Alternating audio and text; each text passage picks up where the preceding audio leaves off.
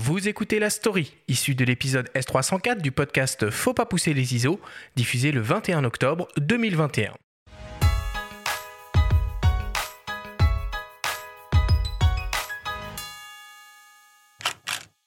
Fake news. Donald Trump n'aurait pas loupé l'occasion de tweeter son expression favorite en apprenant les faits si son compte n'avait pas été suspendu. Ironie du sort, une fois n'est pas coutume, il n'aurait pas eu tort. Le livre de Vélez, signé Jonas Bendixen, photographe de l'agence Magnum, a été fabriqué de toutes pièces. Les textes, générés à l'aide d'algorithmes d'intelligence artificielle. Les photos, elles ont bel et bien été prises sur place, dans la ville de Vélez, en Macédoine du Nord, mais tous les sujets, animaux ou êtres humains, ont été modélisés en 3D par l'auteur lui-même. Le sujet paraît pourtant plus vrai que nature. Il a été adoubé par l'agence Magnum, puis sélectionné par les équipes de Visa pour l'image et projeté lors de la semaine professionnelle de la 33e édition en septembre. Avant que, quelques jours plus tard, le photographe révèle son stratagème. La démonstration est implacable. Monter un sujet de toute pièce est à la portée de tous. La méfiance, la vérification des sources est plus que jamais de mise, même lorsqu'il est question d'un photographe établi comme lui. Les gens ont mordu à l'hameçon et ont cru à mon faux reportage parce que je constitue une source crédible. Mais quand on regarde la manière dont le paysage médiatique est fragmenté, on peut dire que tout le monde peut avancer une source légitime à ses yeux.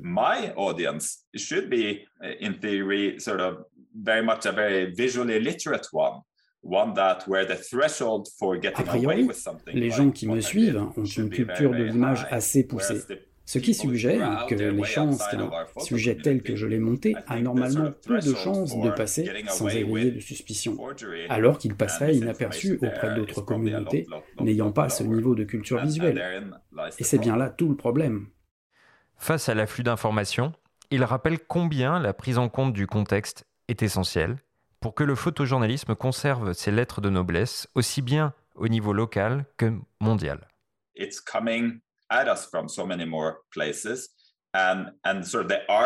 Les informations nous parviennent de multiples sources. L'art de distinguer, de faire la part des choses et remettre les éléments dans leur contexte sera d'autant plus important dans les années à venir. Le photojournalisme ou la photographie documentaire perd tout son intérêt hors contexte. Mais si on en tient compte, ces disciplines ont un énorme pouvoir. Si mon sujet avait été publié dans un journal à Vélez, les habitants se seraient demandé pourquoi il y a des ours sur certaines images alors qu'ils n'en ont jamais vu autour de la ville. Pour autant, je pense qu'il est important d'avoir du recul. Le meilleur journalisme n'est pas toujours synonyme de proximité, c'est même souvent le contraire.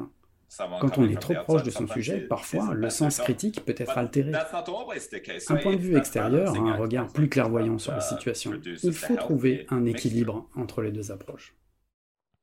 Par la voix d'un communiqué, Jean-François Leroy, le directeur de Visa pour l'image, a exprimé sa stupéfaction et présenté des excuses au public. Il reconnaît aussi, je cite, que l'audace insolente de Jonas Bendixen a, pour le meilleur ou pour le pire, soulever la question à un niveau que nous n'aurions jamais pensé possible. Conscient de l'émoi qu'il a suscité, le photographe insiste sur la nécessité de mener une lutte commune avec les équipes du Festival international du photojournalisme pour défendre la profession. In a funny way, I think me and Jean-François, we have very much a, a similar agenda, which is uh, to make sure that uh, visual journalism and visual Paradoxalement, Jean-François et moi avons les mêmes priorités faire en sorte que le photojournalisme et le storytelling en images demeurent légitimes dans les années à venir, quel que soit le paysage médiatique, et puissent être menés en toute intégrité. I somehow have faith that our photographic community should be able to handle this little Uh, J'ai bon espoir que mes confrères, que la profession va se remettre de ce petit tour que je leur ai joué. Si ce n'est pas le cas, si une telle expérience la démolit comme un château de cartes, alors nous sommes réellement en danger. Soucieux de la portée éducative de Visa pour l'image et de clarifier les intentions de Bendixen, Jean-François Leroy promet un débat à Perpignan l'année prochaine.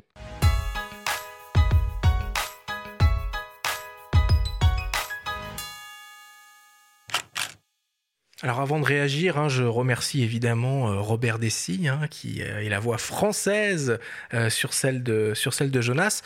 Benjamin, moi j'aimerais beaucoup entendre le point de vue de Jean-François Leroy sur tout ça. Et oui, Jean-François, on l'a contacté, il refuse pour l'instant de s'exprimer, il nous renvoie à son communiqué diffusé sur Facebook en septembre. Il est évidemment très en colère, furieux, et quand on le connaît, on imagine un petit peu l'état dans lequel il est.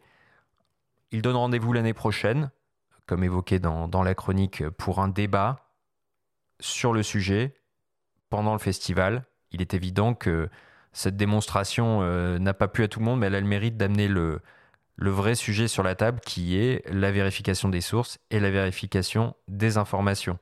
Il faut juste rappeler une chose, c'est que la plupart des photos ont bien été prises sur place à Vélez.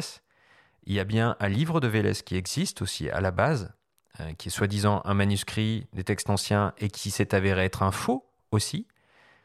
Et apprenant tout cela, euh, bah, s'est dit, tiens, je tiens mon sujet, et moi-même, je vais produire un faux et le présenter comme un vrai sujet au public. Et le pire, c'est que ça a marché. Il a floué l'agence Magnum, donc ses pairs, il a floué le festival de Visa pour l'image, et il a floué le public qui a vu euh, ces images en grand lors d'une exposition à Camposanto.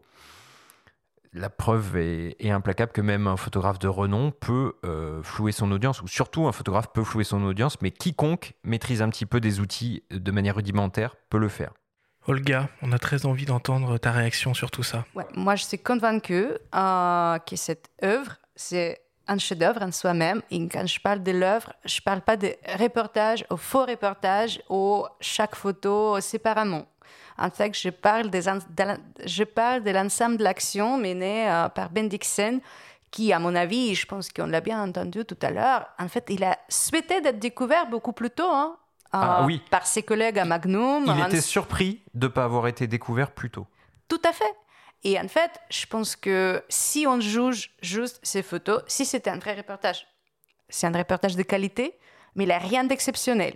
Après, moi, je viens de l'Europe de l'Est, euh, donc tous ces paysages, euh, tous ces intérieurs, et comment les gens, bah, c'est très vraisemblable. Vraiment, les gens, ils rappellent des vrais Macédoines. Euh, J'habitais dans le Balkan. Je ne peux pas dire que c'est pas vrai. Hein. Ah, les ours, franchement, je les ai pas vus dans les photos. Peut-être, j'ai pas encore le livre. Et je on, pense on voit un ours, par exemple, en pleine ville qui boit de l'eau de la rivière. Voilà. Ben, je pense qu'il a. Donc, du coup, effectivement, j'ai pas vu la photo en question. Mais parce qu'en Europe de l'Est, on a aussi des blagues que les Occidentaux pensent que dans notre rue, il y a des ours qui se baladent, qui n'est pas du tout le cas, euh, le plupart, euh, dans la plupart des cas. Donc je pense que même en mettant ce ours, peut-être c'était aussi un espèce d'indice. Les gars, ça n'existait pas, pensez un peu. Donc, si on juge ce reportage comme un étant vrai. Voilà, c'est un travail de qualité pour un magazine, on peut dire, sur la station dans cette ville, mais il n'y a rien d'exceptionnel. D'ailleurs, c'est presque bizarre que Visa pour l'image le choisisse parce que c'est pas un reportage de guerre. Euh, c'est aussi peut-être le le choisissent parce que c'est Jonas Bendixen, parce que c'est le nom, et du coup, parmi les gens qui proposent leur travail. Ah, après, je peux pas rentrer dans le cerveau de Jean-François, mais souvent, c'est plus ou moins les mêmes photographes qui sont exposés à Visa à, à travers Alors on le critique pour ça aussi, parce qu'il est connu, on dit que c'était plus facile pour lui de produire un faux reportage.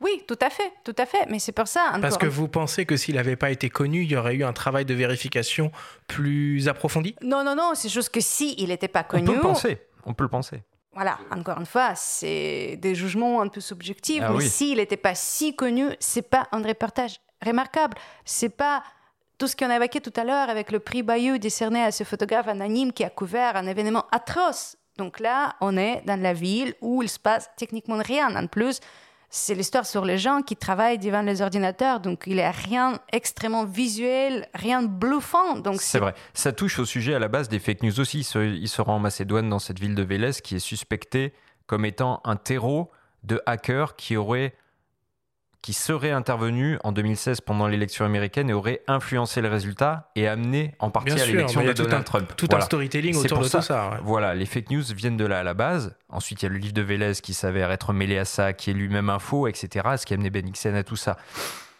Mais ce qu'il en ressort effectivement, c'est que il a été un petit peu taxé par certains, par certains d'opportunisme, dans le sens où comme il est connu, il a pu jouer de sa réputation pour réussir à produire ce sujet qui, euh, comme tu le dis à la base, euh, peut être euh, jugé comme pas forcément le plus intéressant par rapport à d'autres. Bah, moi, j'ai envie de dire, chapeau Jonas Bendixen. Et peut-être, il n'a pas besoin de s'appeler photojournaliste à ce moment. Moi, je pense que photojournalisme, comme, on le connaît, bah, il est de toute façon en train de mourir parce que si on parle de photojournalisme, il a deux parties. Il a le photographe et le média. Et les médias, ils sont plus là pour nous soutenir, pour financer notre travail, pour nous donner assez de travail pour tout le monde. On est, on est nombreux de faire des photos de qualité.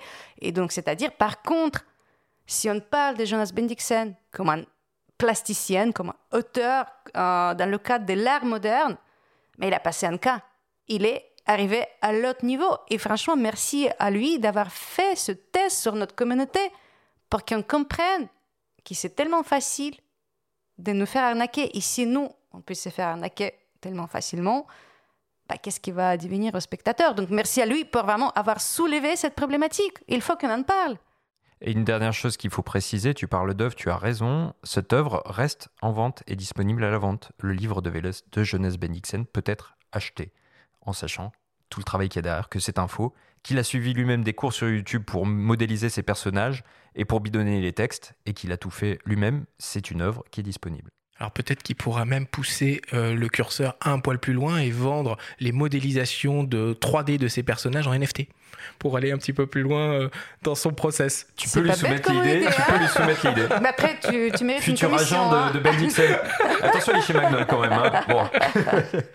ok, bon, en tout cas, merci beaucoup Benjamin pour cette story. Euh, c'est un sujet, c'est un sujet qui est passionnant et je pense qu'on aura l'occasion d'y revenir dans les semaines ou dans les mois à venir.